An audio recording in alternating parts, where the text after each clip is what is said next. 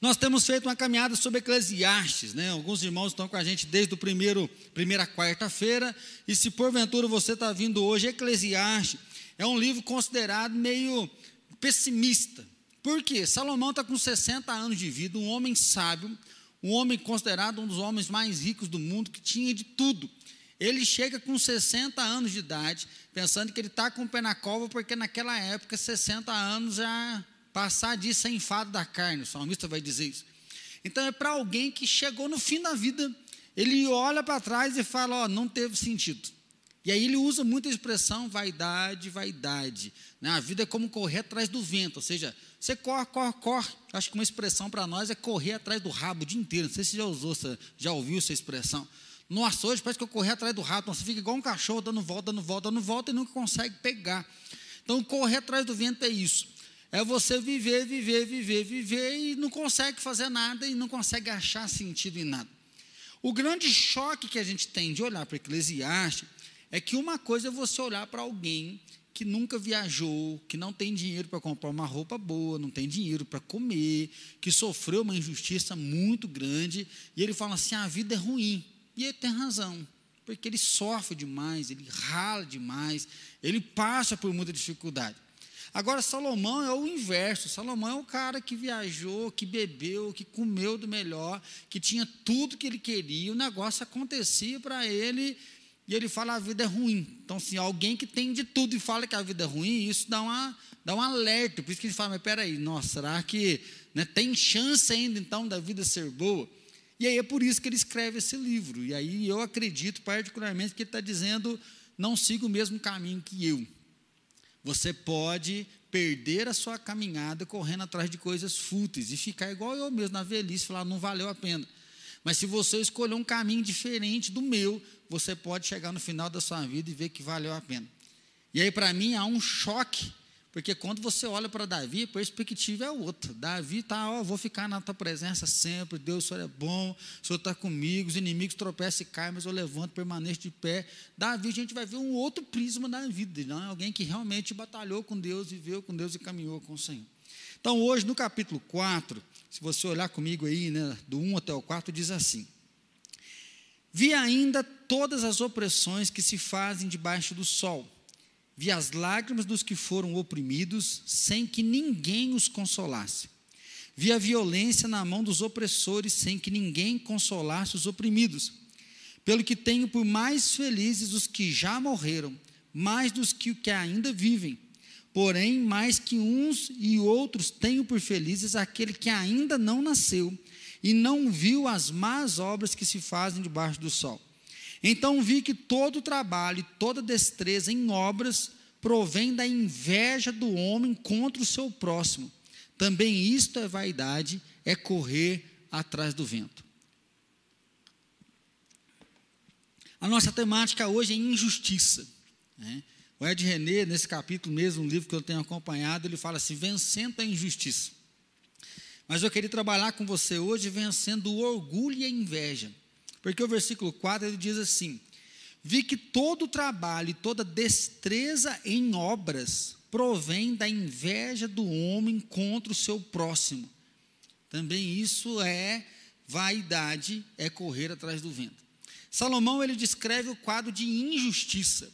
E para mim, injustiça não tem definição. Injustiça não tem explicação e isso dá uma indignação na gente. A injustiça traz raiva. Né? A injustiça traz de indignação, nós ficamos indignados quando a gente vê alguém sofrendo, e está escrito aqui que não tem ninguém que console. Então, nós temos visto isso. Né? A questão da pandemia, pelo menos da nossa nação, virou política. Vacina, política. Nós estamos vendo uma guerra e aí a gente não sabe mais quem é que está com a verdade, se é a saúde, se é a política. Então, é uma desonestidade muito grande. É o vídeo que se grava do cara que coloca a vacina, mas não aperta a vacina, é o outro que fura a fila, sendo que não precisava furar a fila. Então, assim, o que, que é isso? É injustiça. Infelizmente, nós vivemos debaixo de um governo que roubou muito e continua roubando, e esse governo vai roubando. Né? Muda um, muda o outro, muda isso, muda aquilo, mas sempre, sempre vem um escândalo, né? e é o escândalo firmado que injustiça. Pagando gasolina aí a 5,60, por quê? Por causa de um roubo, sendo que nós, né, nós produzimos muito petróleo aqui, mas devido a tanto roubo que já se fez, não consegue chegar a algo mais barato para nós. O que, que é isso? Isso é injustiça. A injustiça, né, tem um texto, eu esqueci até de marcar aqui, vocês me perdoem, que fala assim: o pai entrega o seu filho como prostituta, e suas filhas à prostituição, em troca de bens e de prazeres. E aí a gente não foge disso. Nós vemos em famílias, muitas vezes, que estão com a baixa renda, coloca suas filhas para se prostituir ainda pequeno. Nós estamos vendo falar muito sobre o abuso. Eu estava vendo uma infectologista defendendo, junto com vários médicos, que a aula tinha que voltar presencial.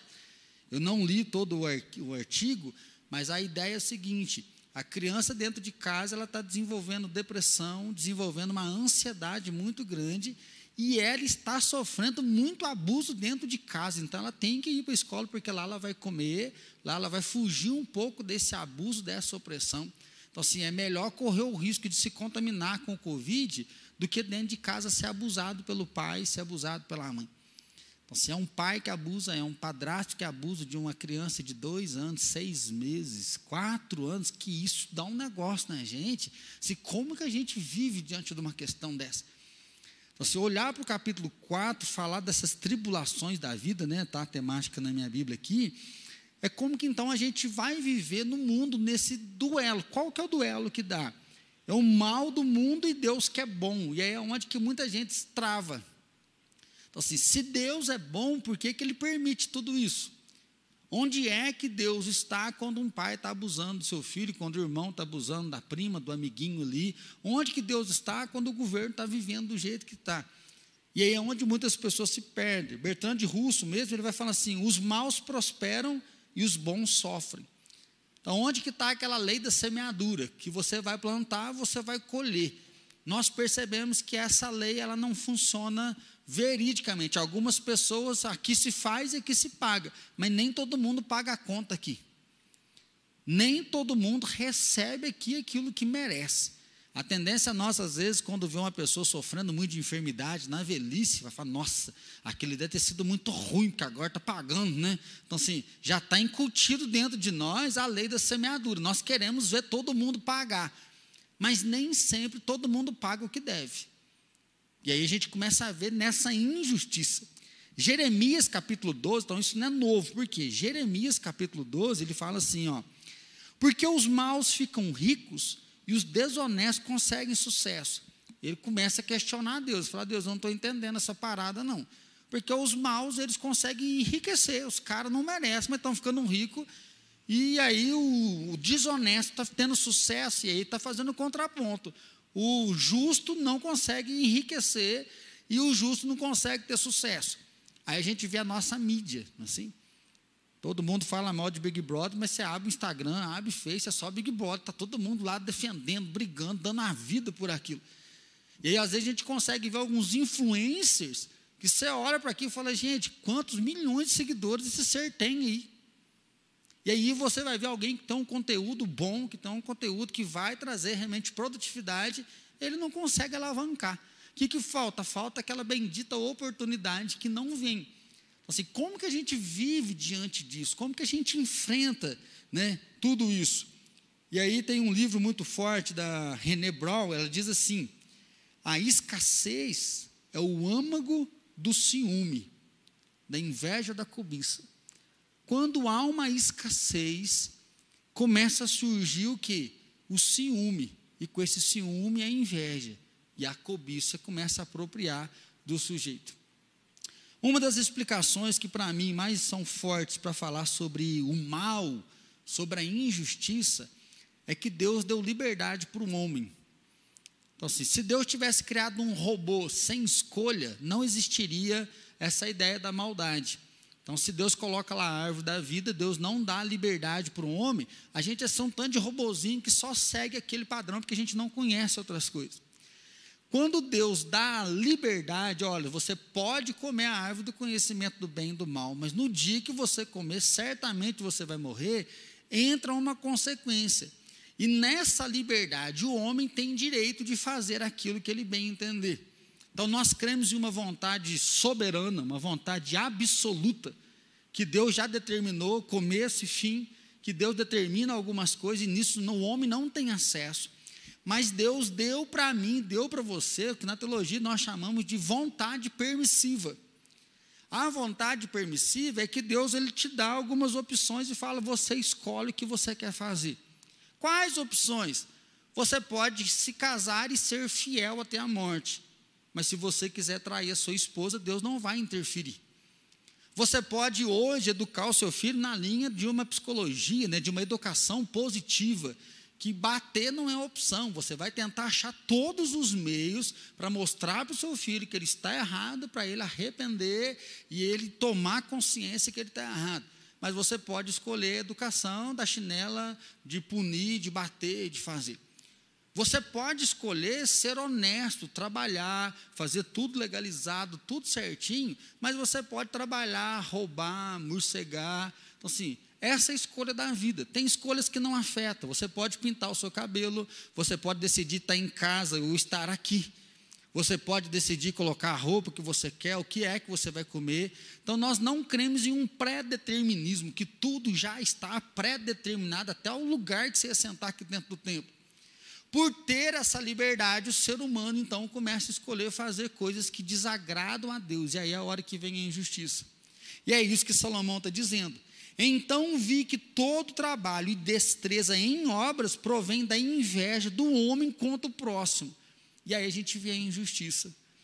É um que está vendo o outro prosperar e quer aquilo que é do outro. Aí você vê que ele vai lá, ele é capaz de matar a própria ex-namorada, ex-esposa, de tanto querer ela, ele vai lá e mata ela. Seja, não fica comigo, não fica com mais ninguém. De onde que vem isso? Vem do orgulho. Ou seja, eu vi na reportagem que eu fiquei chocado que o cara mandou mensagem, falou assim, você destruiu a minha vida, porque a mulher tinha largado dele. Você destruiu a minha vida, então o que, eu vou fazer? Ele quis, foi lá e quis matar a mulher para acabar com a vida dela. Então, assim, isso é o orgulho humano. Se eu fui ferido, eu firo quem me feriu. Né? Tem os casos graves e tem os menores, que acontecem na nossa casa. O seu marido dá uma rosnada, você foi ferida, e aí o que, que você quer fazer? Você quer devolver da mesma forma, assim? Por que, que você está falando assim? Mas olha o que, que você me falou. Assim, ao invés da gente calmar o espírito e devolver, olha, olha o que, que você está falando para mim, é isso que você quer fazer comigo? Não, a gente quer devolver na mesma moeda, porque então o orgulho nosso não pode ser ferido. E aí, junta a inveja, é a hora que nós começamos a ver maldade em cima de maldade. Aí nós vemos a pobreza chegando, porque lá atrás roubaram, lá atrás não deram dignidade, pessoas que escolhem a bebida, pessoas que têm o direito de ficar limpo, mas querem beber cada vez mais, aí assume um vício, esse vício começa a atingir o outro, e aí nós temos o mundo do jeito que está hoje. Então, como que a gente pode olhar para tudo isso? E aí, uma das coisas que Salomão mostra para a gente é que se nós quisermos vencer o egoísmo e vencer a inveja, ou seja, se nós vencermos o egoísmo e a inveja, nós temos a injustiça. Porque nós paramos de pensar só em nós, nós paramos de querer o que é do outro, nós vamos assumir a nossa vida da forma que ela é. E aí sim nós vamos poder dar para o outro né, o melhor e não uma punição, dar para o outro vida e não vingança.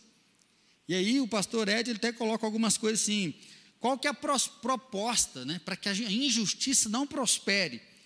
Quando alguém desfruta do trabalho do outro, ou seja, a injustiça ela prospera porque alguém sempre quer aproveitar do trabalho do outro.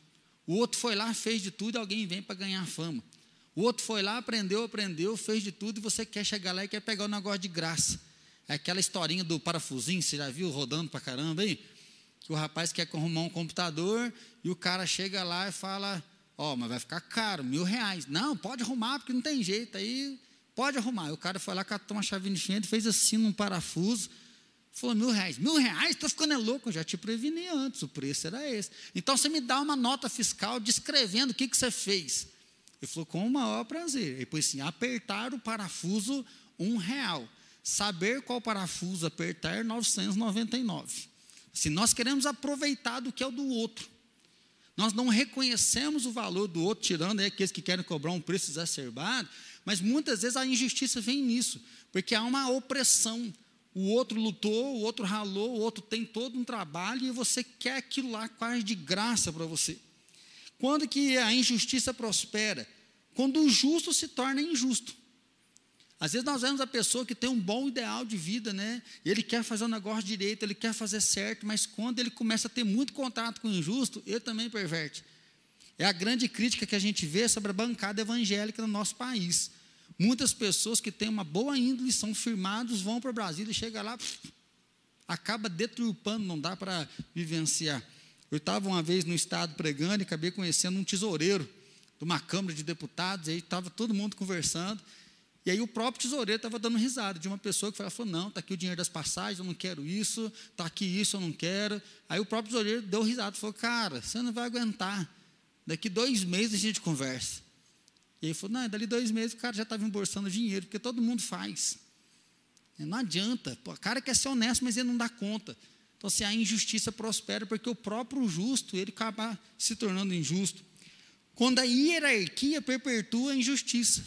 Então, assim, sai governo, entra governo, sai pastor, entra pastor, mas uma hierarquia que é injusta, que nunca tenta trazer vida, nunca tenta promover alguma coisa, onde virtuosos são derrotados.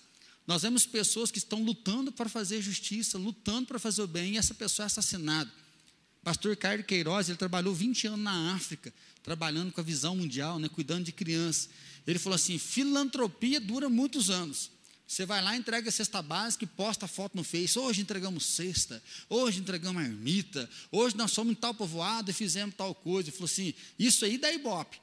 Mas a justiça é saber que a pobreza está grande lá, por quê? Porque o governo não ajudou nada. Ele deu até um exemplo. Ele falou: vou dar um exemplo para vocês do Rio de Janeiro. Nós precisávamos cuidar de um povoado lá que não tinha alimento. E aí a gente começou a levar a cesta básica, mas nós percebemos que o rio ele tinha que produzir peixe, porque se o rio tivesse produzindo peixe, a gente, eles iam poder pescar, ter alimento, vender o peixe e a vida ia seguir em frente. Aí nós descobrimos que o rio não tinha muito peixe, porque o rio estava muito poluído. Fizemos um trabalho de base e descobrimos que para cima de onde esse povoado mora, tem uma empresa X muito grande que joga toda a sua sujeira dentro do rio e essa empresa matou o rio. Ele falou: fazer justiça é levantar um movimento com a política, com a polícia, denunciar essa empresa para que ela cuide do rio e ela vai promover vida. Ele falou assim: agora, quando você faz isso, primeiro mês você começa a receber ameaça de morte, você vai morrer cedo. Ele fala: as pessoas que batalham pela justiça, geralmente elas morrem cedo. Por quê? Porque as pessoas não querem que continue. Então, bons morrem cedo. E, infelizmente, a escassez de justos. Porque fazer justiça dá muito trabalho, não estamos falando aqui de vingança. Ou seja, trazer justiça onde o oprimido está sendo oprimido, né, é muito difícil a gente encontrar pessoas que vão batalhar com isso. Pessoas que vão mudar todo um sistema e transformar um sistema. Eu ouvi uma palestra já há alguns anos num congresso, achei fantástico, porque é um administrador de empresa que cuidava de uma clínica junto com o irmão dele. O irmão dele era dentista. E aí diz que eles já tinham nove clínicas espalhadas no Nordeste. E eles que ficavam angustiados, porque colocar aparelho de dente era coisa muito cara. Alguns irmãos vão lembrar que antigamente era caríssimo você pôr um aparelho de dente. Ele falou assim que ele ficava angustiado porque ele ia no supermercado, a caixa não, não tinha aparelho de dente. O cara entregava pão, não tinha aparelho de dente, era só quem tinha muito dinheiro mesmo. Ele falou, esse povo tudo desdentado. Ele falou, não está certo isso, todo mundo tem que ter direito.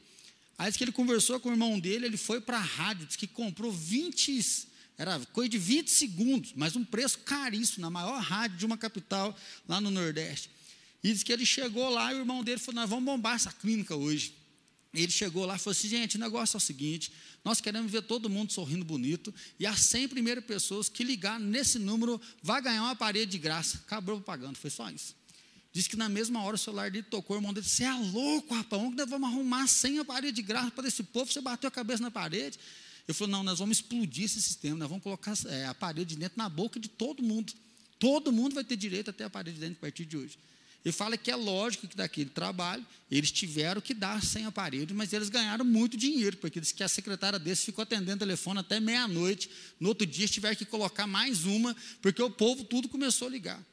Ele chegou ao ponto, depois de fazer uma parceria com um dentista de São Paulo, e quando ele deu a palestra, ele falou assim: olha, nós temos hoje no Brasil 200 clínicas espalhadas no Brasil inteiro. Nosso movimento é grande.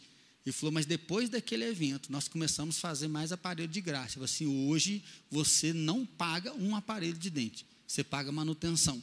Você paga aparelho, se você quiser colocar um aí já inventaram, né? Esse que veio lá dos Estados Unidos, esse aqui é o Invisalign. Ele falou, mas o aparelho hoje é de graça, porque nós explodimos o sistema.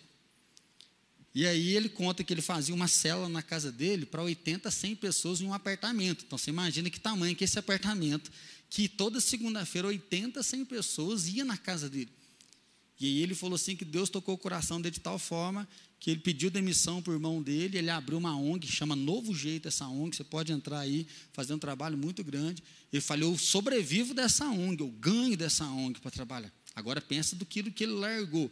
Ele fala assim: hoje na minha maleta eu tenho um projeto aqui de um milhão, eu tenho um projeto de 100 mil, eu tenho um projeto de 10 mil, e o meu alvo esse mês é levantar pessoas que vão custear esse projeto para poder cuidar do outro e ao mesmo momento levantar o sustento dele.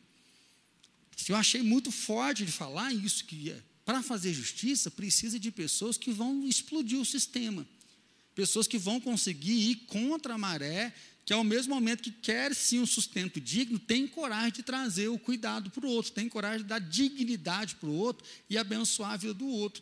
E aí é forte a gente poder pensar justamente nisso. Quais vão ser os justos da nossa época? Quão justo nós estamos sendo? Essa semana mesmo aconteceu uma coisa comigo. É a segunda vez que eu tive que ser justo com relação a dinheiro.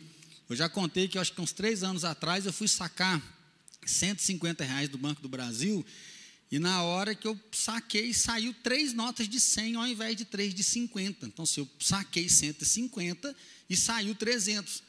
E aí eu já tirei um extrato na hora e eu vi que na minha conta debitou só 150. Aí eu fui lá, chamei o cara que estava tomando conta, falei assim, olha, eu fui sacar 150, saiu 300. Ele falou, não, nada disso não. Eu falei, aconteceu, está aqui o dinheiro na minha mão. Não, isso aí não acontece não, debitou na tua conta. Eu falei, está aqui, eu já tirei extrato, não debitou. Então vamos lá, faz o extrato aí. Aí puxei o extrato, mostrei para ele 150. E não, não, então peraí, peraí que não vai fazer um negócio. Aí ele conversou com o tesoureiro.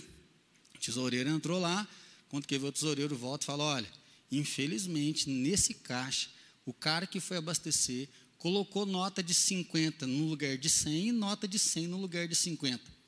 Todo mundo que veio nesse caixa hoje sacou e era para sair nota de 50, levou nota de 100. E você é o primeiro que chega para nos avisar isso. Ele falou: o dinheiro é teu, mas eu posso trocar para você? Foi por isso que eu chamei você. Eu não queria, não, mas lógico que pode trocar, que o meu dinheiro é são 150. Agora, semana passada, eu fui pagar uma conta né, de material de construção lá da minha casa de 1928. E aí deu um cheque lá de 1928. Passou os dias, eu olhei na minha conta, debitou 928.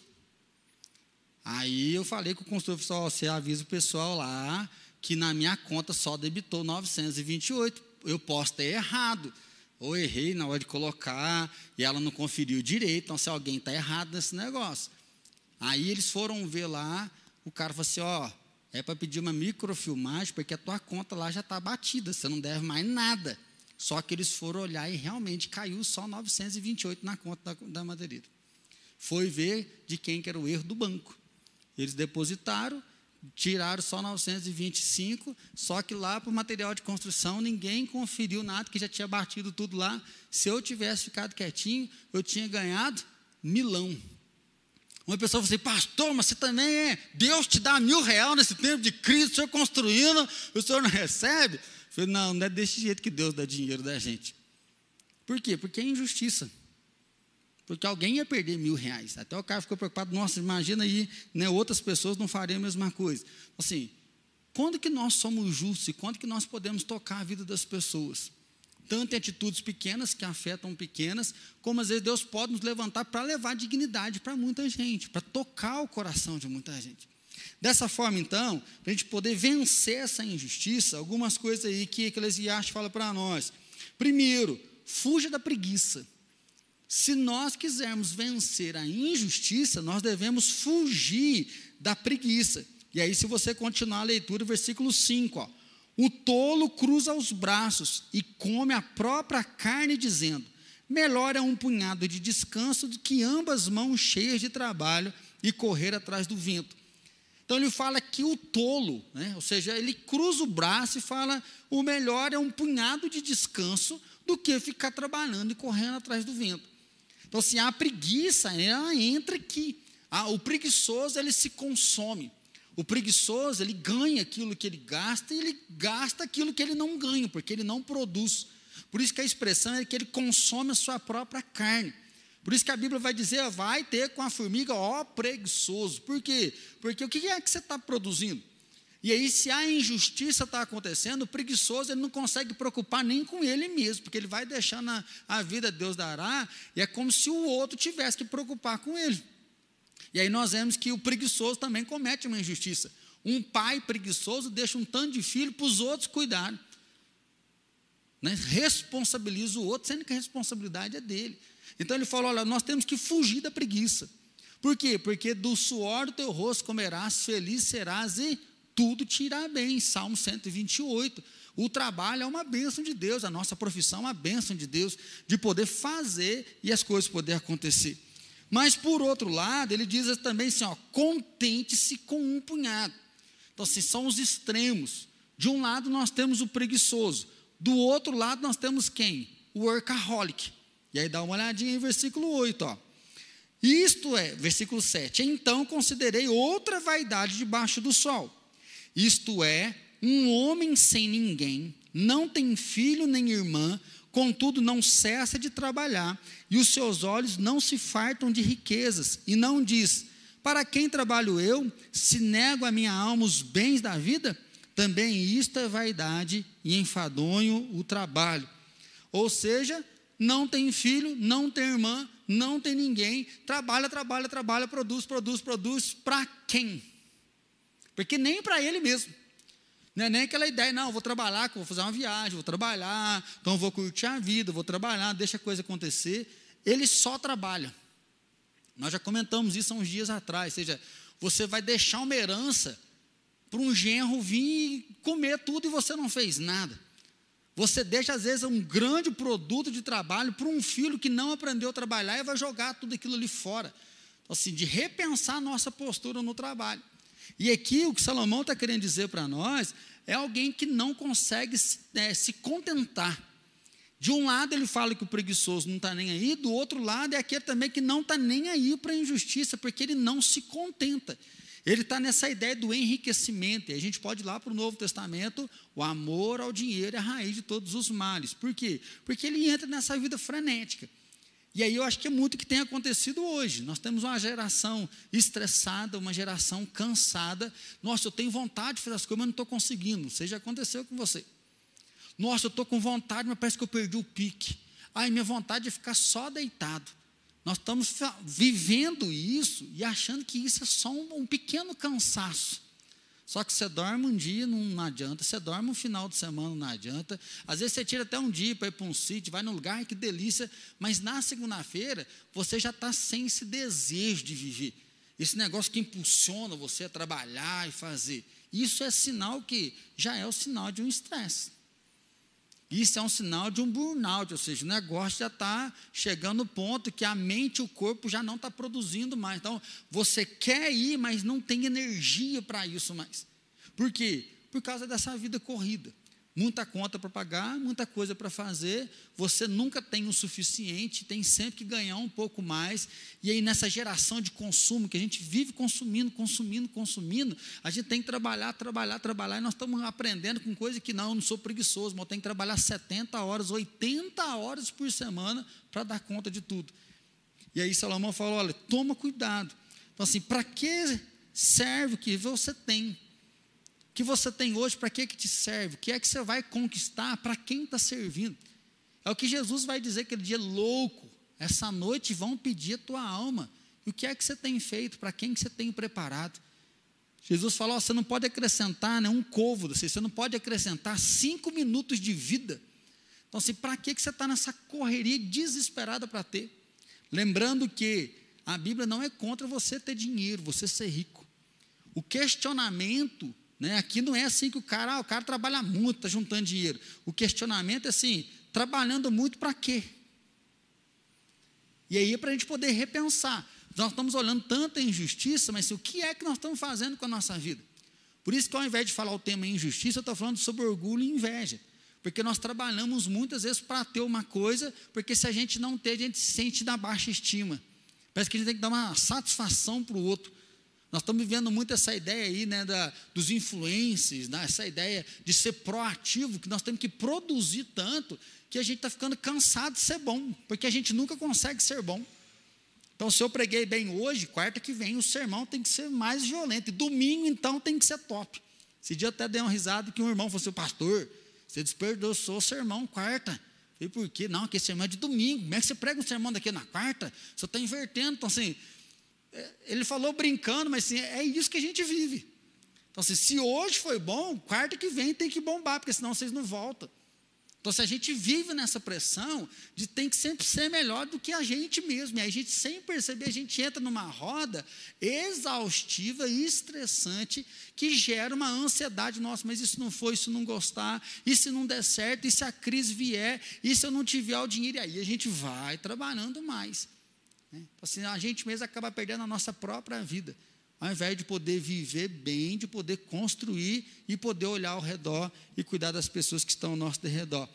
Então, trabalha tanto e se depara não só com um saldo gordo, se depara com a solidão. Porque se você trabalha muito, você não está junto com amigos, você não tem pessoas que estão perto de você. E na hora que você mais precisa de ter alguém que te dá uma ajuda, não tem, não tem intimidade com ninguém. E aí a riqueza chama muito a ideia da solidão. Riqueza costuma fazer o homem avarento, e isso priva de estar com o outro. E aí ele tem que produzir, produzir, não pode gastar, ele começa a viver na avareza, ele não compartilha, porque ele só está pensando no sonho que ele tem, e se ele é avarento, ele não está junto com o outro, ele não consegue cuidar do outro. Né? Então, assim, a busca por mais acaba roubando a alegria de poder viver e de poder celebrar. Então não consegue contentar com um pouco e aí quer dois poucos, e nesses dois ele acaba se perdendo. Então é a busca por um corpo, a busca por aceitação, a busca por um sonho, a busca por uma vida espiritual. Às vezes eu converso com alguns irmãos, né, mais de Deus, mais de Deus. Nós estou buscando mais de Deus, mais de Deus. Sim, nós temos que buscar, mas tem um limite. Porque parece que tem gente também que vira um consumidor desenfreado de espiritualidade, querendo, querendo, querendo, querendo, querendo, querendo mais e mais, mas assim, Tá até, até que nível que você quer chegar. Porque não consegue contentar com aquilo que tem. Está dando para perceber que não é o fato de estar nos extremos, mas de conseguir batalhar, ter uma vida boa, de correr atrás, de produzir, mas de poder também saber que está vivo. De não se perder no meio da caminhada, que foi o que aconteceu com Salomão. De se perder no meio do dia a dia. Comecei a ler um livro ontem, né, eu achei fantástico, assim, coragem para ser imperfeito. Ele fala assim: hoje nós precisamos de ter coragem de ser imperfeitos, porque nós não somos bons em tudo.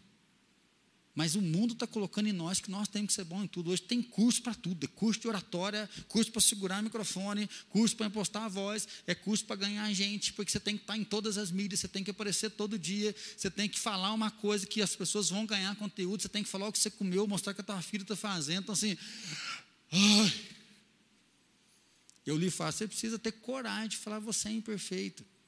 Ou seja, eu sou esse aqui, quero melhorar estou cuidando da minha alimentação, quero fazer o exercício, mas sim, eu sou isso aqui, estou bem, estou em paz, eu me amo, não é pecado, não é errado, estou né? bem comigo mesmo. Ou seja, quero ganhar, quero construir, mas também estou enxergando o outro. Eu posso atrasar um pouco esse processo, porque eu encontrei alguém aqui que eu posso cuidar, para que eu não me veja sozinho diante de tanta injustiça. E aí é pesado, né, o comecinho que a gente leu, ou seja, alguém sendo oprimido e não tem ninguém para consolar. Assim, nós estamos aqui para consolar pessoas, o Espírito Santo é o consolador. O papel da igreja é esse papel de consolo também.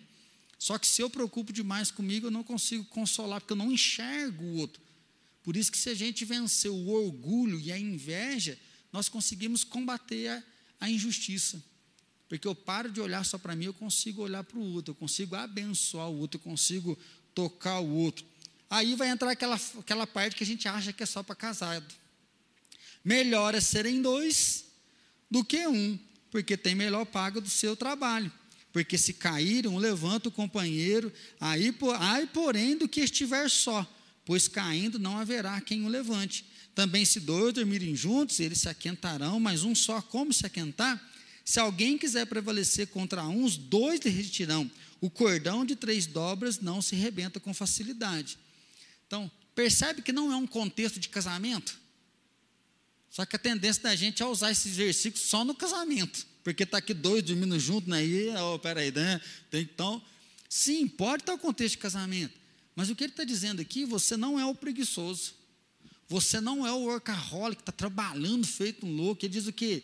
Melhor ser dois do que um. Então, assim, um dos meios de vencer a injustiça é quando a gente vive junto. Porque se a gente vive junto, nós temos mais força.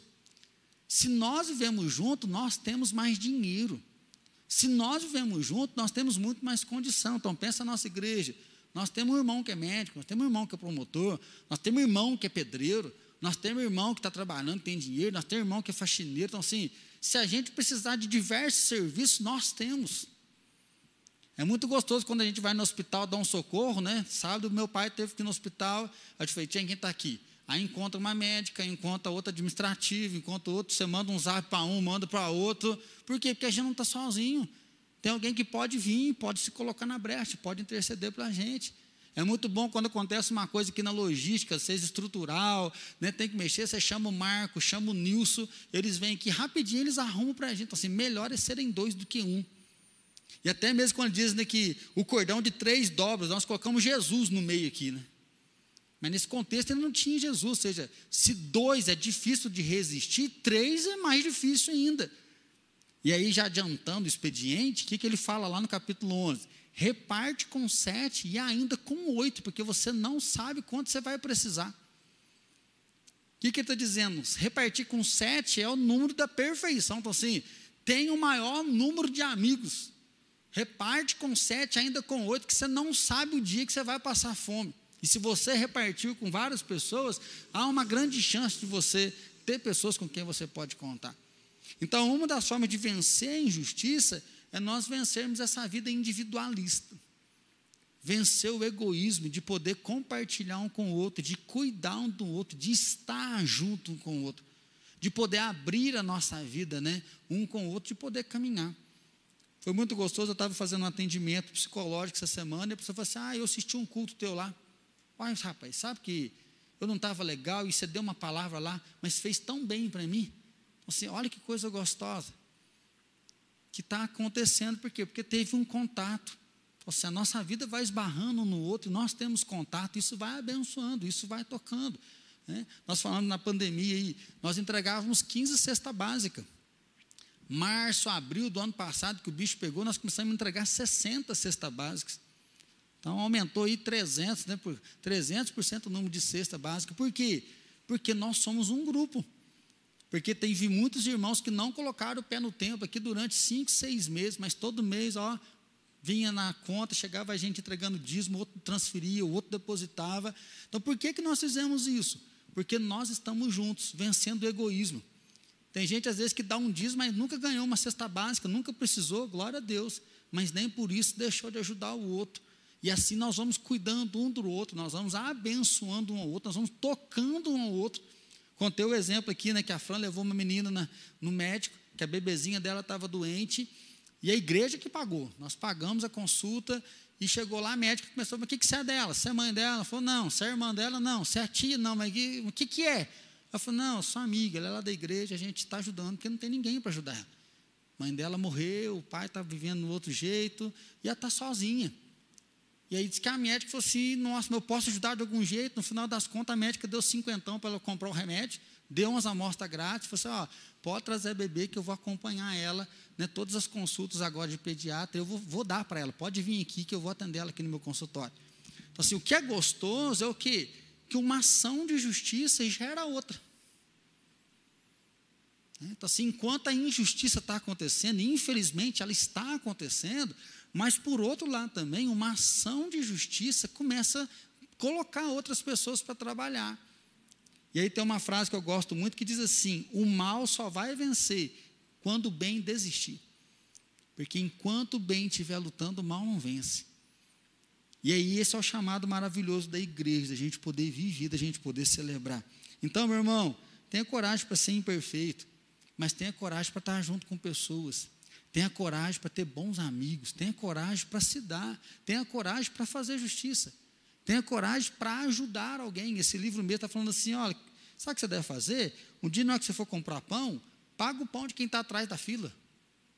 Você está viajando, paga o pedágio, fala, vou pagar dois pedágios, na hora que de trás vim, fala que eu paguei o dele aí. Então, assim, comece a propagar coisas que podem cuidar de pessoas. Pastor Jeremias brinca e diz que de vez em quando ele perde dinheiro. Às vezes que está andando nas ruas de BH, tem um varredor de rua, ele passa meio perto ali, deixa cair 50, 100 reais e vai de longe ver que a pessoa né, perdeu dinheiro, abençoa aquela pessoa lá. Assim, como é que a gente pode envolver na causa do outro? Como é que a gente pode consolar aquele que não tem ninguém para consolar? Abrindo mão do nosso egoísmo, abrindo mão da inveja que me faz querer ter o que o outro tem. Então eu quero o cabelo do outro, eu quero a roupa do outro, eu quero a posição do outro, eu quero o dom do outro, eu quero, eu quero ganhar o que é do outro. Não, eu quero ter o que é meu. Porque aí eu consigo acalmar o meu coração. Posso melhorar? Sim. Nós não estamos nos extremos, mas eu posso ter o que é meu. Isso me ajuda a enxergar o outro. Dessa forma, então, versículo 13. Melhor é o jovem pobre e sábio que o, que o rei velho e insensato que já não se deixa admoestar. Melhor é ser jovem e pobre do que rei e insensato. Qual que é a comparação? Aceite repreensão. O que, que ele diz? Aceite repreensão. Porque quem aceita repreensão muda.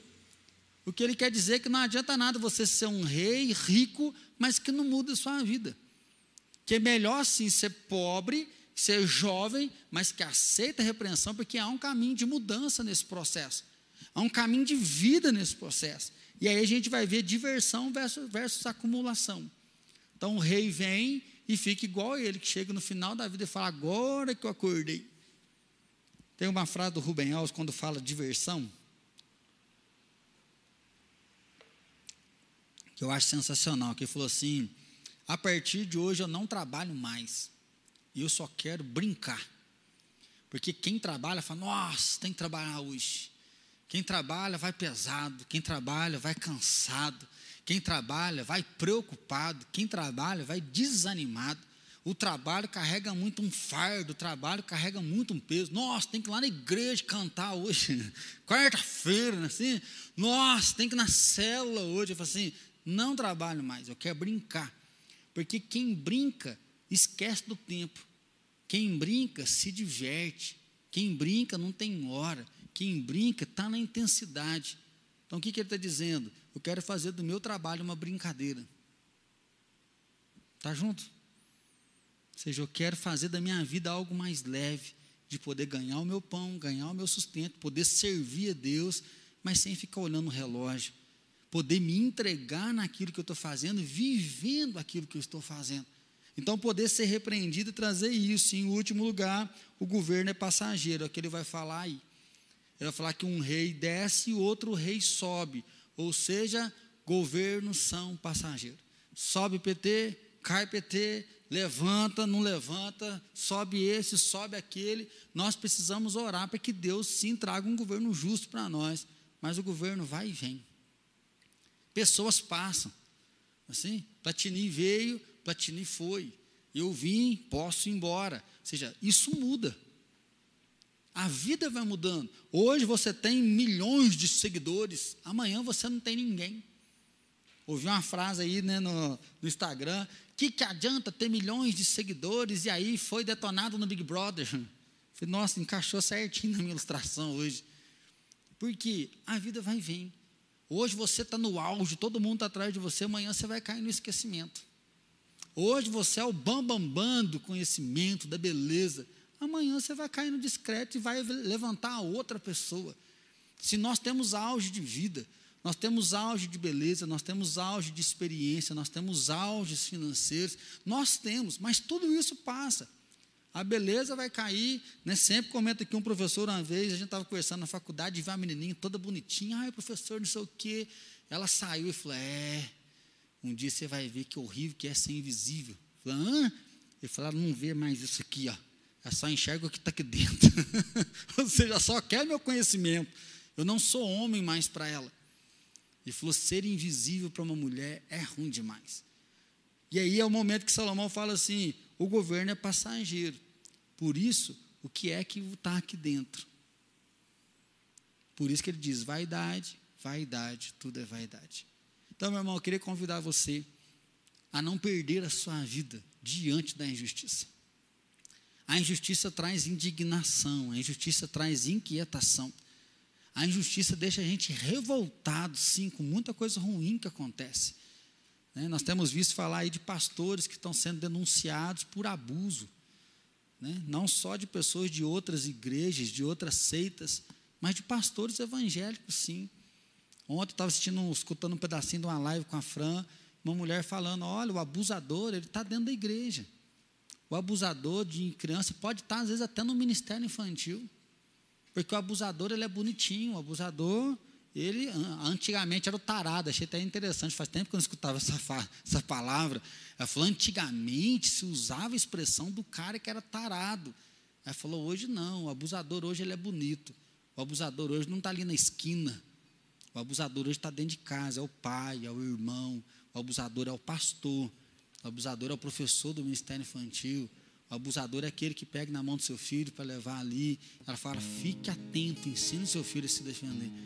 Assim, nós oramos contra a injustiça. Nós oramos para que as pessoas não usem da liberdade para massacrar, para judiar do outro. Mas, infelizmente, vai haver muitos oprimidos sem ninguém que os console. Qual que é o remédio? Por que, que Deus não intervém? Porque Ele deu liberdade até o dia do juízo, o dia que ele vai voltar, e nesse dia ele vai fazer justiça. Esse dia ele vai julgar todos os homens, todas as mulheres de todos os povos. Mas enquanto ele vem, ele não vem, a liberdade é nossa. Para ser preguiçoso, para ser um workaholic, e em dois extremos deixar que o orgulho e a inveja comandem a nossa vida. Mas o convite para mim você hoje é abrir mão do orgulho é abrir mão da inveja e trabalhar sim para ter uma boa vida, para dar dignidade para nossa família, mas para viver em comunidade um com o outro. É melhor ser dois do que um. E até o pastor Ed achei legal que ele falou assim: o que, que eu vou deixar para o meu filho? Vou deixar para o meu filho um pai que foi para a Grécia e que ensinou coisas legais para ele. Deixa eu ver a frase que eu anotei aqui e a gente finaliza essa fala. Ele diz assim: Não quero deixar herança Quero deixar o melhor de mim mesmo e não um patrimônio.